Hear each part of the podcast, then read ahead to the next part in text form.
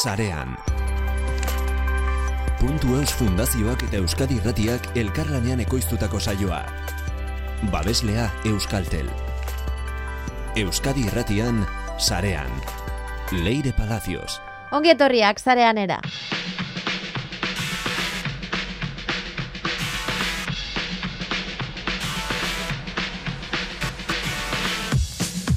Evergreen edukiak dira zarean ikusienak, baina zer dira, nola egin behar dira, eta garrantzitsuena, zergatik dira beharrezkoa flusua sortzeko.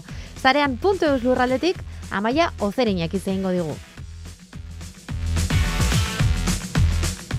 Baina horren aurretik, Elizabeth Holmesen kasua dabil zarean bolo-bolo. Ezagutzen duzue? Ba, hainoa marzolekin zareko joerak entzungo ditugu jarraian.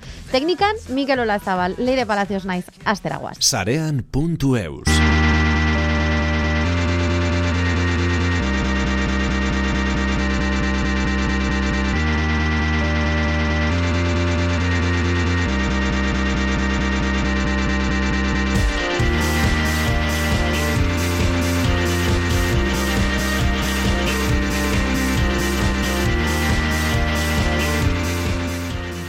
Hartu eta bagoaz, nor bizitatzera, Ainoa Marzo, longietorria.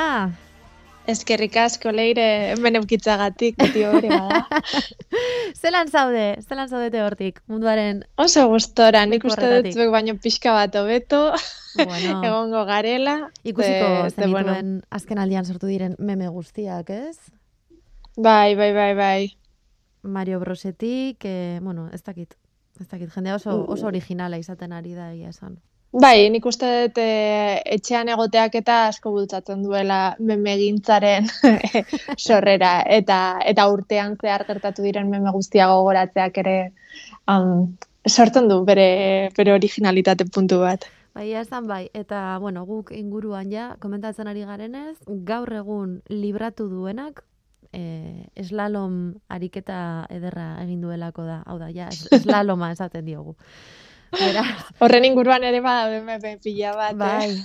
ai, ai, en fin. Bueno, badaukagu kasu bat esku artean, baina entzulei komentatuko diegu, oraintxe bertan hitz egiten ari garen momentu honetan, eh, ez daukagula, aipatuko dugun kasuaren emaitzarik, baina posible da e, dagoeneko zuek entzuten duzuenerako emaitza bat egotea. Hala ere, guk testu inguratuko dizuegu guzti hau. Zergatik kontatzen dizuet hau? Ba, zertaz hitz egingo dugulako ainoa. Elizabeth Holmesetaz eta Teranos, bueno, bera delako Teranos konpainiaren e, sortzailea eta bere paiketa gertatzen ari delako, e, bueno, gertatu delako e, abenduan. Eta Mhm. orain, bueno, esan, ez duk esan duzun bezala emaitzaren zain gaude. E, eta, eta, bueno, hau izaten ari da pixka bat teknologia mundu osoa begira duen epaiketa bat. Ez dala askotan ikusten, ez? Teknologia beti biltzen da bere gauzetan murgilduta olako drametan ez da ez da gehiegi sartzen, ez bada pues, Mark Zuckerberg eta hauen, hauen inguruko zeo zer. Baino bai Elizabeth Holmesek e, erakarri duela e, mundu guzti hau, ez de bera oraintxe ari da jokatzen, ba, hogei urtetarako kartzela zigorra Uh, eta fraude inguruko hainbat karguengatik. Eta kasu hau ulertzeko zergatia ulertu behar da. Zergatik diren guazen Teranos eta Elizabeth Holmes horren garrantzitsuak. Hori da, guazen atzera eta guazen planteatzera e, epaiketaren testu inguru guzti honetara llegatzeko, fraudea, esan dugu, fraudearen inguruko testu inguru honetara llegatzeko, e, gertatu diren gauzak, eta importante asko gustatu zaite esan duzula, ez direla Facebook edo meta, eta hauek ere garrantzitsuak direla, eta hauei ere pista jarraitu bertzaiela, ez? Batzutan ematen duela guztiz. beti konglomeratu berdinei begirari garela, beste batzuk existituko ez balira bezala. Bueno, ezagutzen ez duzuen ontzat, errepikatuko dizuet. Teranos eta Elizabeth Holmes, geratu zaitezte izen hauekin. Ze pasada, zeintzuk dira aurrekariak ainoa?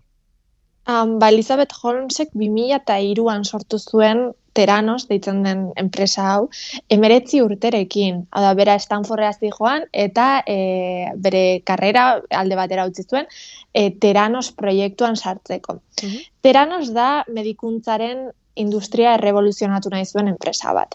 Ze gaur egun e, guk lan egiten, bueno, guk lan medikuek egiten dute lana, odol bial batekin, eta odol bial batekin test bat egiteko kapazak dira, ez? Edo, em, da, odol kantitate handi bat behar da, e, test, testak egiteko. Bai. Teranosen Edison makinak, berez egin behar zuen azan, e, berreun da berrogei test egin zitzazkeen odol tanta gutxi batzuekin. Mhm.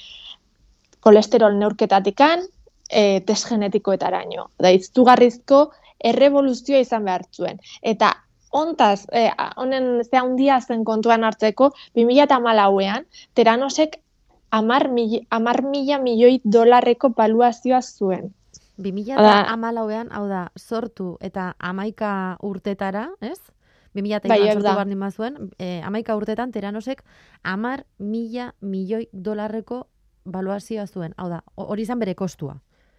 Hoi da, zuk imaginatu medikuntzaren industria estatu batuetan, e, dena pribatu estatua dagoenla, zenbateko potentzia duen, ez? E, eta Forbes e, revistak adibidez, e, Holmes, e, Elizabeth Holmes aukeratu zuen, e, bere laureun pertsona e, influen, bueno, urteko laureun pertsona beratzen artean. Ez da, Eta, eh, ez izan ere, kalkulatzen ari nintzen urteak, eta emeretzi urterekin hasi baldin bazuen, hogeta amaika urterekin, hainoa, zer egiten ari gara gure bizitzekin, hogeta amaika urterekin, amar mila milioi dolarreko enpresa bat zeukan Elizabeth Holmesek. Bai, eta bera, bera esaten zuten zala, e, self-made billionaire, uh, Kylie Jenner eta guzti hauek bezala, gazteena. Mhm. E, orduan, e, horren gainetikan kontuan hartu behar da Elizabeth Holmes ikur batean bilakatu zela. Da, medikuntzaren Steve Jobsa deitu diezaiok eguna. Zer bera gainea ez zeukan estetika oso markatua, ez baingorriak eta lepo luzeko jertxe beltzauetako bat.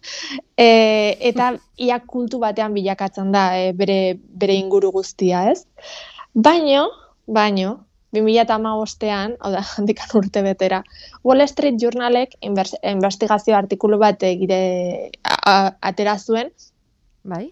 eta han hainbat, eh, hainbat gauza atera ziren, ez? Alde batetikan Edison makinaren emaitzak ez zirela zehatzak, beste enpresa batzuen makinak erabiltzen zituztela odol analisiak egiteko, eta inbertsorei emandako datu asko okerrak zirela. Hau da, teranos gezur batean murgilduta zegoela. Ikaragarria.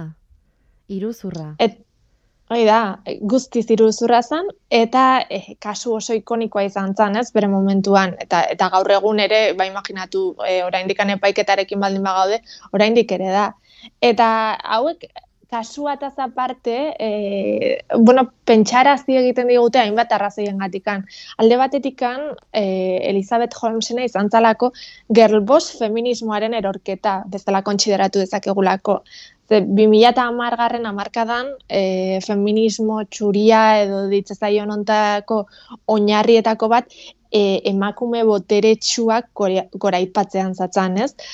Eta gaur egun, eh, ja, 2008 garren hamarkadan sartuta, bai bilatzen dela transversalitate bat, ez? Eta figura hauek, emakume boteretsuenak edo bai, kapita, emakume oso kapitalistak diren hauek, e, kritikatuak izaten dira, ze askotan beste emakume askoren zapalketatikan sortu direlako. Mhm. Zuk ez dituzu amar bilioi iten, e, inor zapaldu gabe, ez?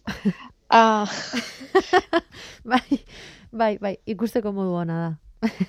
Orduan, ea, kristalezko tetxua ustea oso ondo dago, baino badaudela beste gauza batzuk agian prioritate gehiago dituztenak, ez? E, sozialki behintzat. E, eta beste alde batetikan ere garrantzitsua da ze Elizabeth Holmesek e, Silicon Valleyko pertsonaia bada, ez? Eta Silicon Valleyko startup ekonomiaren arazoak oso agirian uzten dituen gauza da teranosekin gertatu zena. Ze startup hauek e, inbertsoren dirutikan bizi dira.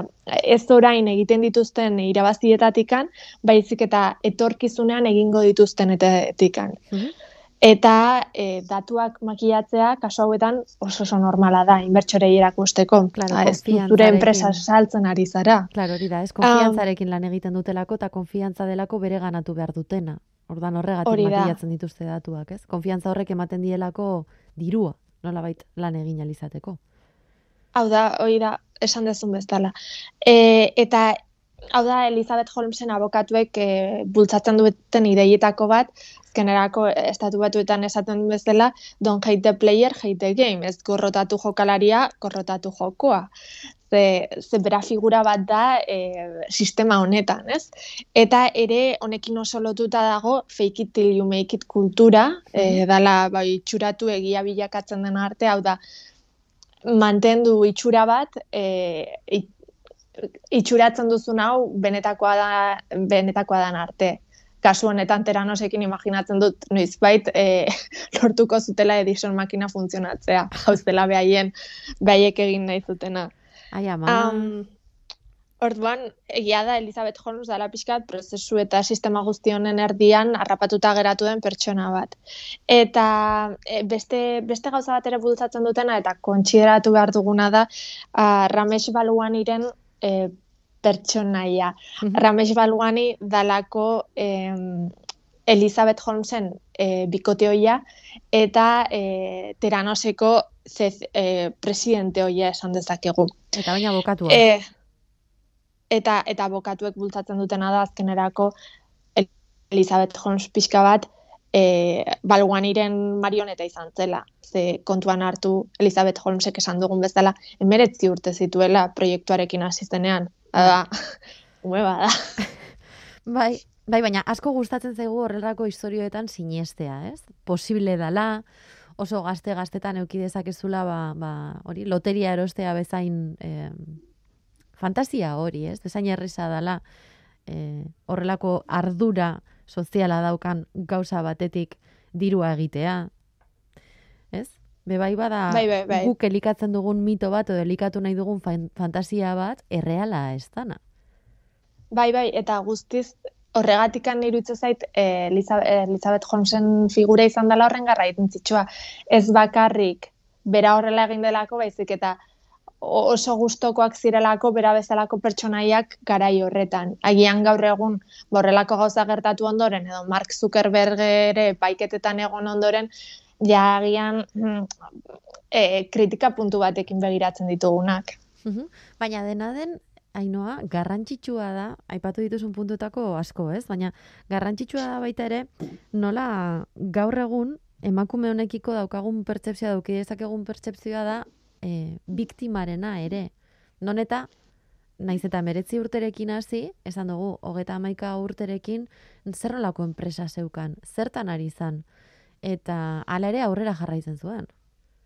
Bai, bai, guztiz. Eta Elizabeth Holmes oso kritikagarria da, eta dauka berak ere performatibizazio bat bere buruarena, eta e, figura oso interesantea egiten duena. Oda, gauzak ez dira ez txuriak ez beltzak mundu honetan. Eta hori beragan oso ondo ikusten da.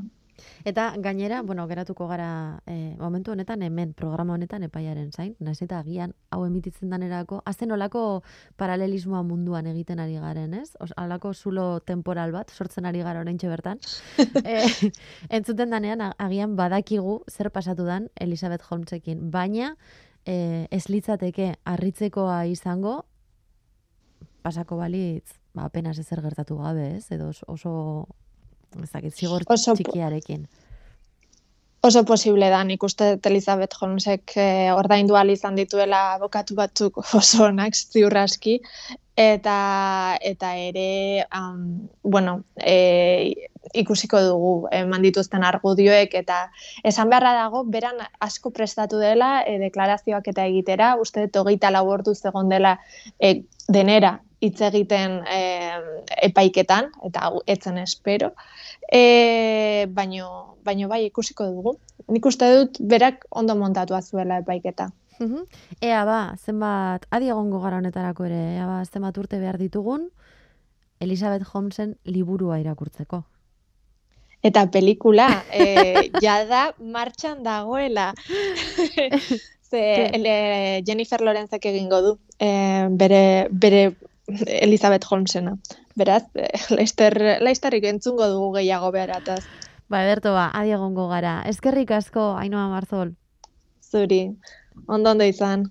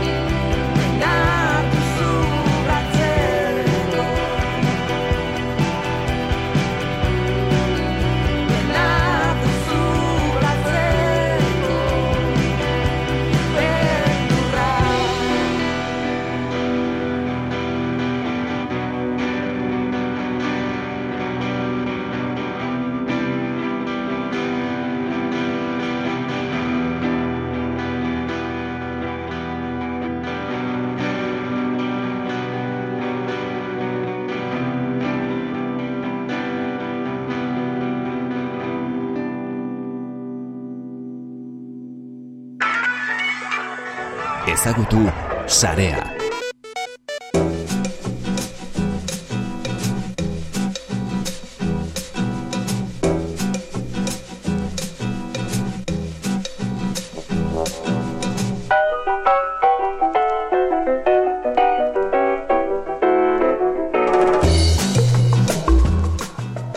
Puntuz webgunera begiratua botako diogu, izan ere, badakizue bertan, astero, astero argitaratzen ditugun artikuluekin zesar ikasten dugula, bai edo bai.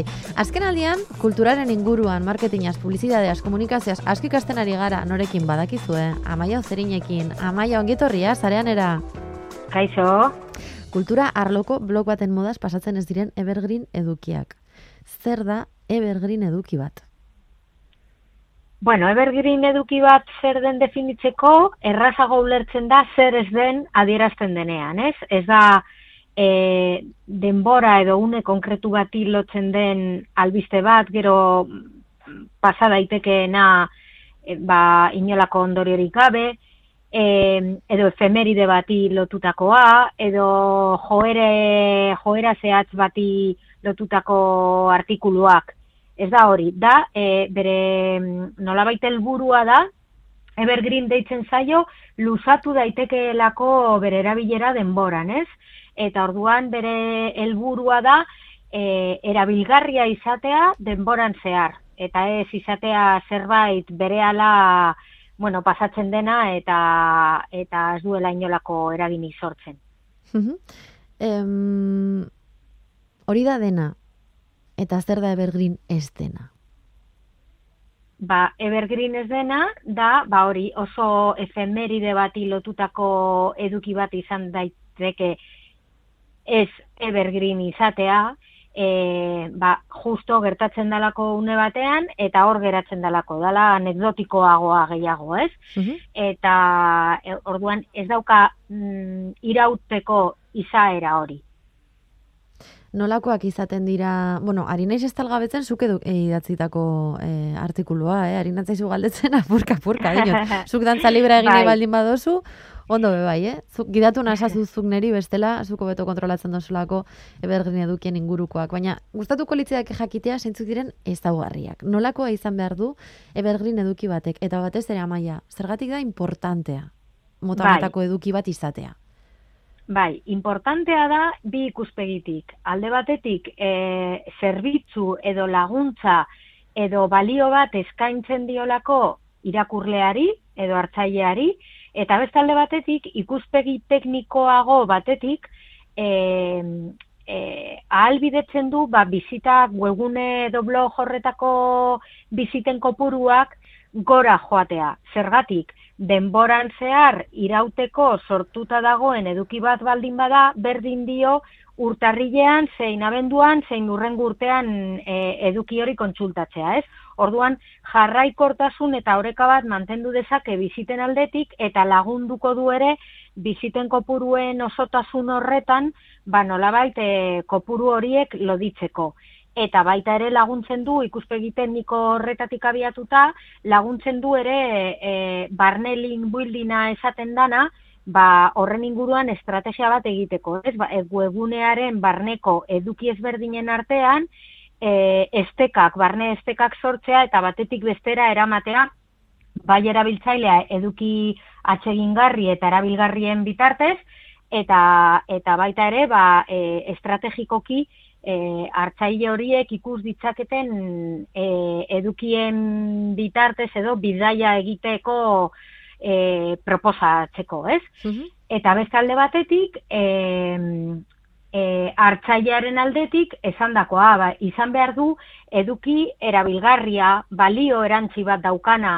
ba, e, laguntzen diolako zerbaitetan edo erantzuna ematen diolako e, berak daukan zalantza, behar edo gogo batean, partekatzeko ere e, nolabait e, modu idealean edo sortuta dagoena, ba, atsegina izatea ba, batak besteari bidaltzeko modukoa, e, eta horrelakoa.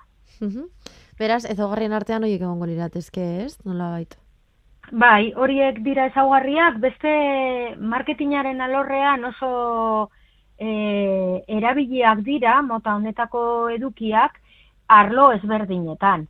Eta kulturan oraindik ez da, kulturarloko blogetan oraindik ez da e, nolabait e, ekintza mota honetako ekintza hauek ez dira oso ezagunak. Baina, amaia, bueno, lurrera ekartzen baldin badugu, em, zer nolako edukia izan daiteke blog batean, kultura blog batean adibidez? Osea, evergreen eh, eduki bat sortu nahi baldin baduzu, zeren inguruan idatziko zenuke? Ba, izan daitezke mota eta formato askotariko edukiak. Izan daiteke adibidez eduki mamitsu bat infografia baten bidez adieraztea. Mhm. Eta infografia hori, ba, nolabait eh, irudi eta testua elkartuz, ba, nolabait eh, irelsteko edo, edo eh, jasotzeko errazagoa izatea, eta denboran zehar e, iraun dezake, ez? E, demagune e, sortzaile bat edo kulturarloko erakunde batek, ba, baldin badauzka a- amaika datu kontatzeko eta denak ezagertzeko testu moduan, testu gordinean, ba, infografia baten bidez, horiek e, denboran zehar geratu daitezke horre artikuluan e, e, jasota, eta askoz atseginagoa izango da irakurlearen txat. Bezalde batetik ere izan daitezke, ba, e, eduki mamitsuak diren horiek, ba, nolabait serietan e, serie bat osatu eta e, zailkatu eta gaika adierazi e, artikulu kopuru ezberdinetan eta aldizka e, e, eguneratzen joan eta horrela baita ere, pues, hartzaileak apurka-apurka ohitura hartuko du ba, e, gai horri jarraituz, ba, nolabait e, serie osoko edukiak e, jaso. Edo gidak izan daitezke baita ere, ba, gauza bera, e, e, sortzaile batek edo erakunde batek edo kultur talde batek baldin badauka e, eduki bat e, nolabait didaktikoagoa izan daitekeena, ba, gida baten bitartez, gera daiteke hor blogean e, eskegita, eta, eta denboran zehar, e, hartzaileak nahi duenean, kontsultarako euki dezake. Mhm. Beste, beste batzuk ba izan daitezke baita ere hiztegiak, definizioak eta hitz terminologikoen bilduma bat, izan daiteke ere e, e, denbora luzez geratu daitekeen e, eduki bat, eta e, zerrendak edo ohiko galderei erantzuna ematen dieten edukiak, Mhm. Azken batean, bizitak sortzen dituztenak nolabait, bueno, azken batean ez, kontatuzuk abantaiak, amaia. bai, a, a, Ni ateratzen ari naiz ondorioak biziten inguruan bakarrik lotuta, Hori baina da, bai, abantaiak e, e, lehen aipatu dugu, ez? Alde batetik posizionamendua, webgune edo blog horren posizionamendua hobetze hobetu dezake, e, nolabait e, apurka apurka eduki e, iraupen epe laburrik ez daukaten eduki horiek apurka apurka bizitak lor ditzaketelako eta hor oreka bat mantendu dezaketelako kopuru aldetik eta beste alde batetik hori lehen aipatutakoa ere ba, e, barne plataforma horren barnean e, eduki batzuen eta besteen e, estekak sortzeko aproposak direlako eta hartzaileari ba, e, horri ezberdinak edo eduki ezberdinak bizitatzeko proposamen hori e, egin izateko. Mhm. Eta baita ere, e, norberarentzat, e, blog horren sortzailearentzat,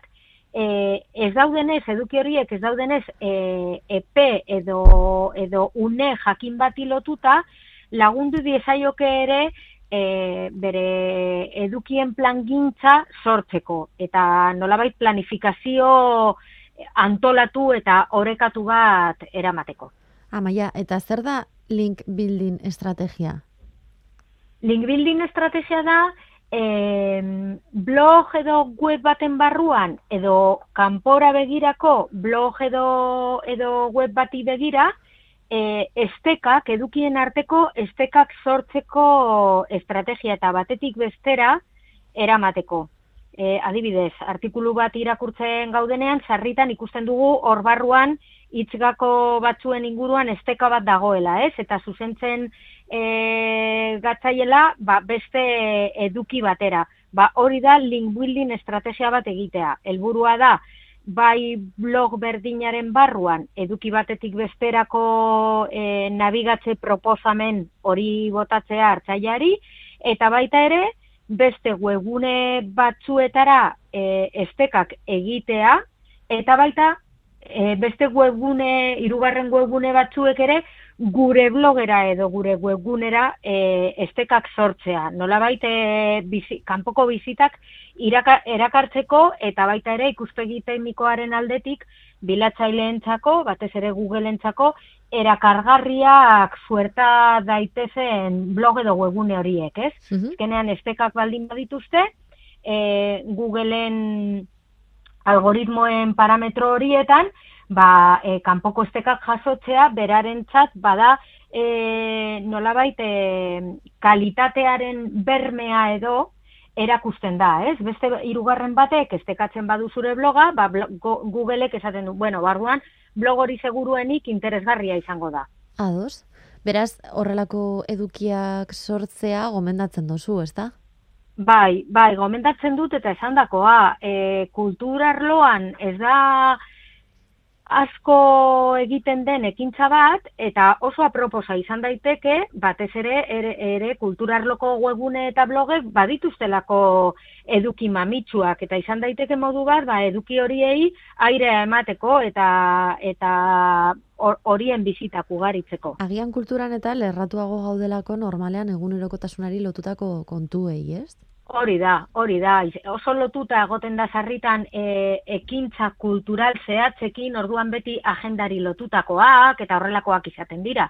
Baina zergatik ez, e, beste formato honetan, ba, buelta bat ematea eduki horri eta e, agenda zehatz batetik ara eta joan daitezkeen gai batzuk ba, modu honetan lantzea. Amaia, zuk egunerokotasunean, lan egiten duzunean e, horrelako kontuetan, em, horrelako edukiak idatzi izan dituzu eta horrelako estrategiak, link building estrategiak, kontatu duguzun bezala, e, egin izan duzu, hau da, oiko praktikak dira? Bai, gero eta gehiago gero eta gehiago gaur egun esan nuke beharrezkoa dela gainera e, e, eduki bat idaztearen helburua beti izan behar du hartzaileari balioa eskaintzea. Ez idaztea, idaztearren, baizik eta zerbaitetan laguntzea, asetzea, interesa piztea, emozioa piztea, nola ez. Orduan, beti izan behar da hori buruan, eta, eta horrelako estrategiek e, laguntzen dute horretarako. Beraz, eh, agian literatura hainbeste gertatzen ez den bezala, ez? Zorrelakoetan idazten dugunean, blog batentzat, webgune batentzat, oso presente izan behar dugu publikoa, eurentzako dalako. Beti, hori da, beti. Izan daiteke gu gure silborrestera begiratzen egotea, baina baina bizitarik ez baditugu lortzen. Zerbitzu bat ez badugu eskaintzen, zerbitzu hau lertuta zentzu horretan, bai. zer, zerbaitetarako balio izatea eduki horrek, ba, baldintzatu behar dugu zergatik egiten dugun. Izan daiteke, eh? izan daiteke, e, a ber, kasuak baldin, ba, badaude, bazakit, ba, eh, demagun poeta batek esatea ez, ba, nire bloga izango da, niretzako nik nire burua askatzeko, eta nik adierazteko e, nire sormenaren bidez nahi dudana. Bai, ederto, baina e, argitaratzea erabakitzen duzun nunetik, hartzaile bati zuzentzen ari zara. Orduan kontuan izan beti nor egongo dan pantaiaren beste aldean. Bueno, telefonaren beste aldean osargi daukagun hor dagoen. Amaia Ozerin, eskerrik asko. bueno, zuei. Estoy más que cansada de estar siempre esperando, estoy más que cansada de estar siempre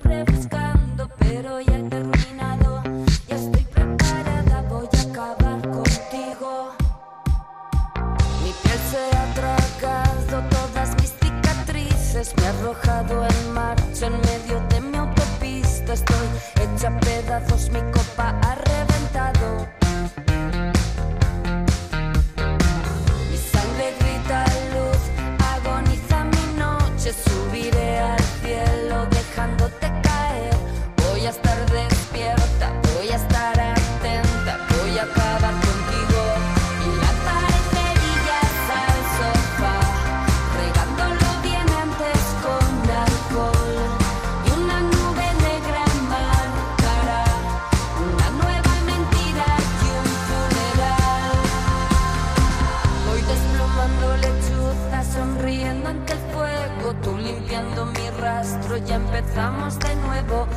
millón de botellas han llegado a la puerta con un mismo mensaje.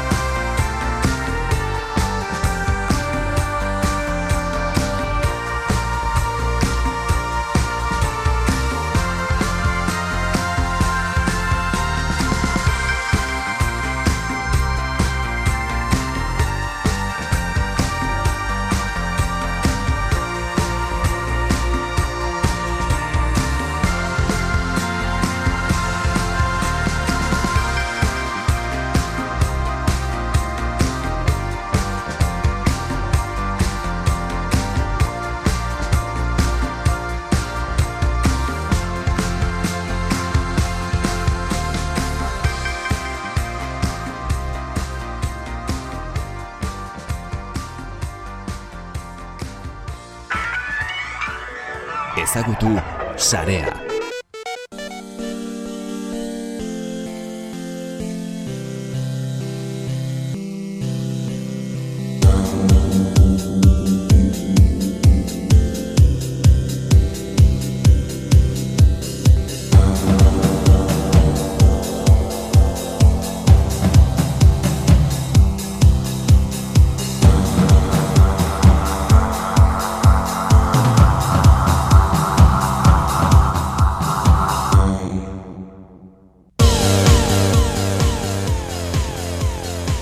Dandana geneukan aurretik eta aurrean ez egoan ez ebez.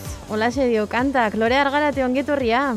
Kaixo leire, ze moduz. Ondo, aurrean metabersoa, ez ebez. Bai, bai, baina gubioko oraintxe bertan ez gaude metabersoan, eh? Nik uste egunen baten e, sarean ere bai bertatik egingo dugula. Eta ikusiko dugu, bai, bai, bai, bai, mundu virtualen bat asmatu beharko dugu leire. Badakizu Baina, zer argi, diren, esan, zer zer bota, diren, bota. ez, txorra bat esatean joa, baina bakizu zer Bota, diren bota. gauzak hainbeste denbora saio hau egiten eta jakinda teknologiak zenbat eman dezaken eta, bueno, hori ez dakizu sekula ze infinitua da, ez? Baina Bai, metabertsoa entzun nuen lehenengo aldia pentsatu nuen bertsoekin harremana zeukala. ai ama, me encanta. zait, gertatu zait. Zeran imagin, imaginatu, eh, unibertso paralelo bat sortu bar genuenik. oso ona, oso ona.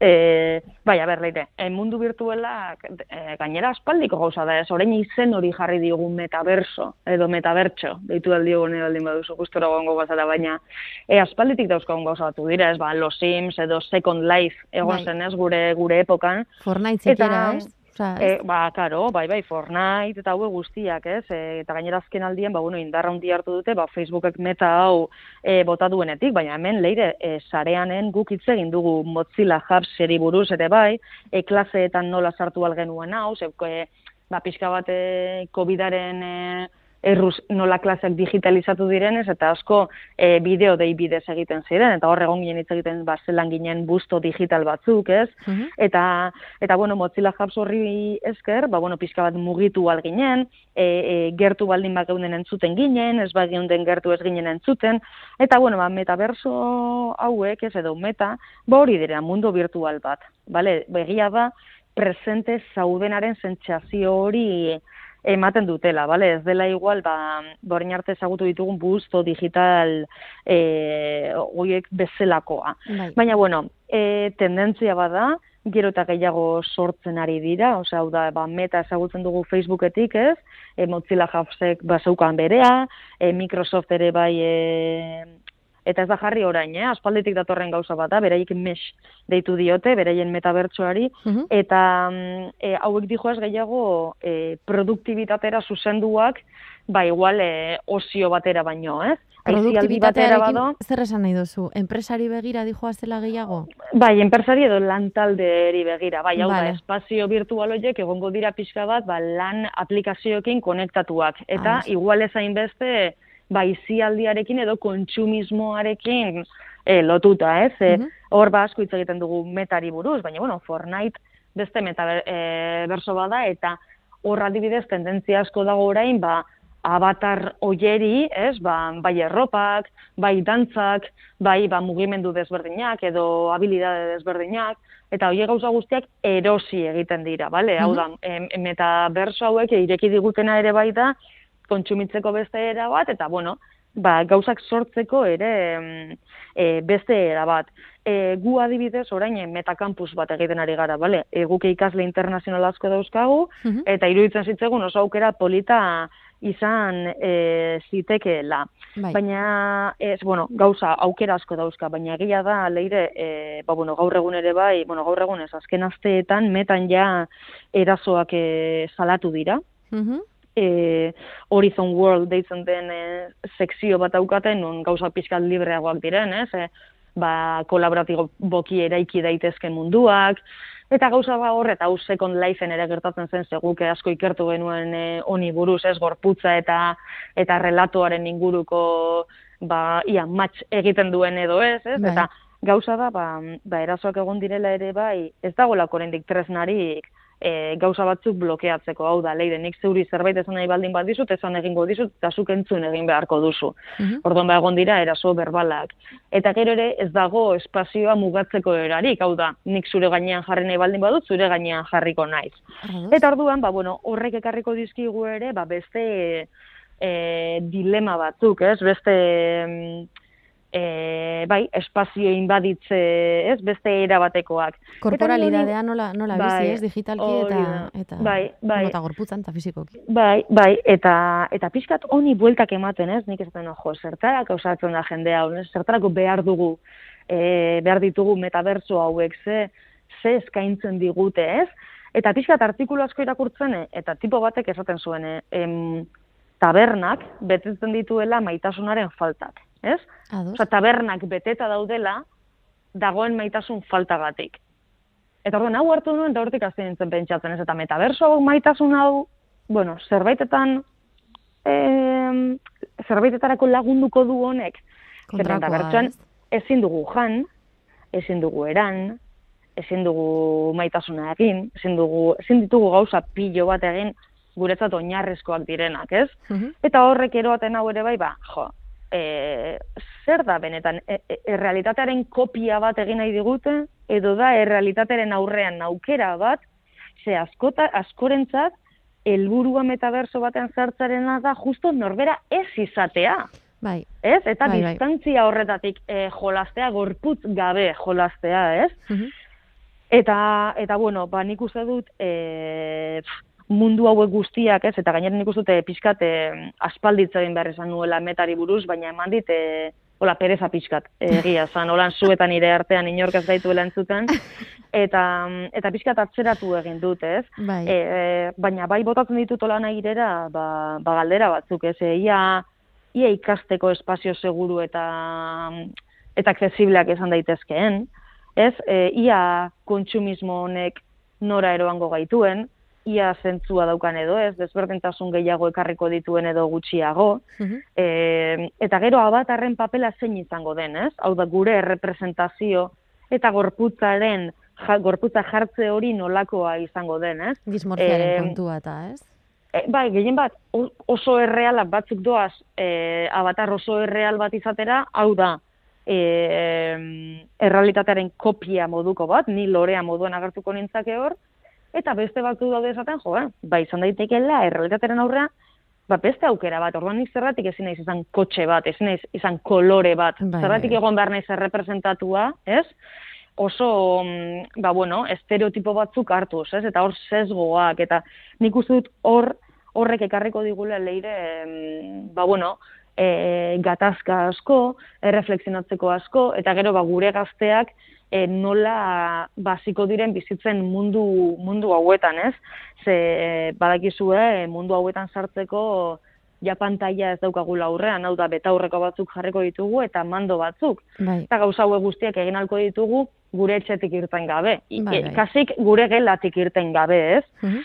Eta, eta konklusio moduan leirenik pentsatzen nuen, bueno, beitu, ez dakit COVID egongo den edo ez, baina tabernak e, beterik jarraituko dute. Hau da, gure metabertso hauek ez digute nik uste dut oinarrezko gauza pilo bat e, azetuko. bai. Beraz, e, asmatu ditzakegu mila betaberso, e, mila Fortnite, mila aplikazio Microsoftekoak, baina uste dut e, taberna, bai, taberna moduko espazioak eta dinot taberna, ba, bueno, e, artikulu horretatik Bai, bai. hartutako mm, eskusa moduan, ez? Baina, baina bai, e, ez ditzagun galdu mm, gorputzak jartzen ditugun espazioak, ez ditzagun galdu gorputzak jartzen ditugun espazio seguruak, ez? Eta ez pentsatu gorputzik ez dauden e, espazioak seguruak direnik, ez? Bai, bai, bai. Eta horrek baikarreko dizkigu ere etorkizunean gatazkatxo batzuk.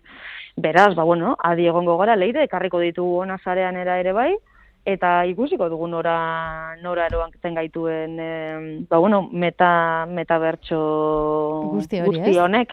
Vale. Ba, pista jarraituko dugu, Lorea. Eskerrik Bai. asko, Lorea Ba, Argarate. eta, Meta. eta leire ur, urrengoan e, metabertso batetik egingo dugu eta eta igual pare, pare, bat, ber, pare bat bertso bota beharko ditugu. Ai, ama, zenbat aldiz errepikatuko idazun hau, ez? bai, eskazko gustatu zait. Bai, bai. Ederto, ba, Lorea Argarate, eskerrik asko. Ez leire. Agur. Placer bat. Agur. Puntuz Fundazioaren eskutik sarean entzun duzu. Asko Fundazioaren laguntzarekin eta Euskaltel Fundazioaren laguntzarekin egiten dugun saioa. Saioak osorik nahieran, sarean Puntuz webgunean eta Spotifyn. Segurtasunez nabigatu eta datorren astera arte. Gather your words, gaze at the fields of snow. The garden is gone, the cold wind blown. Kneel down to your mom, hold on to your dad's hands. Maybe they're dead yet, don't forget. You're born with a blue vein, born to the song, born just to know things, then to take off.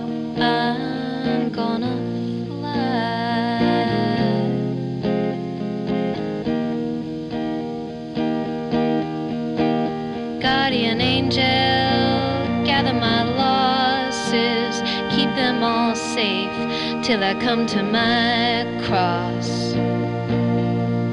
And gather the weight, gold trick of the world, gap in my girl's teeth, the love that I held. And though it's easier said when it comes from my head, but the needle of truth gives the blood that I let. And we're born with a blue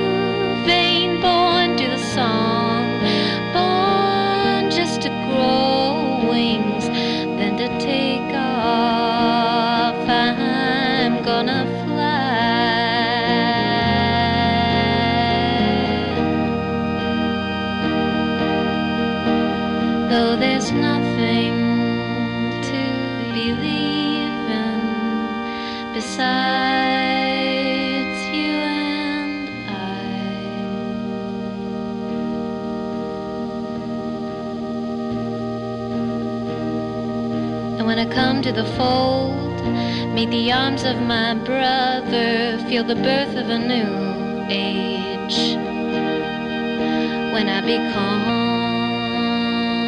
the other, well, some say the truth springs for reservoir seekers, but I think the truth sings to whoever listens. And we're born with a blue the song. Born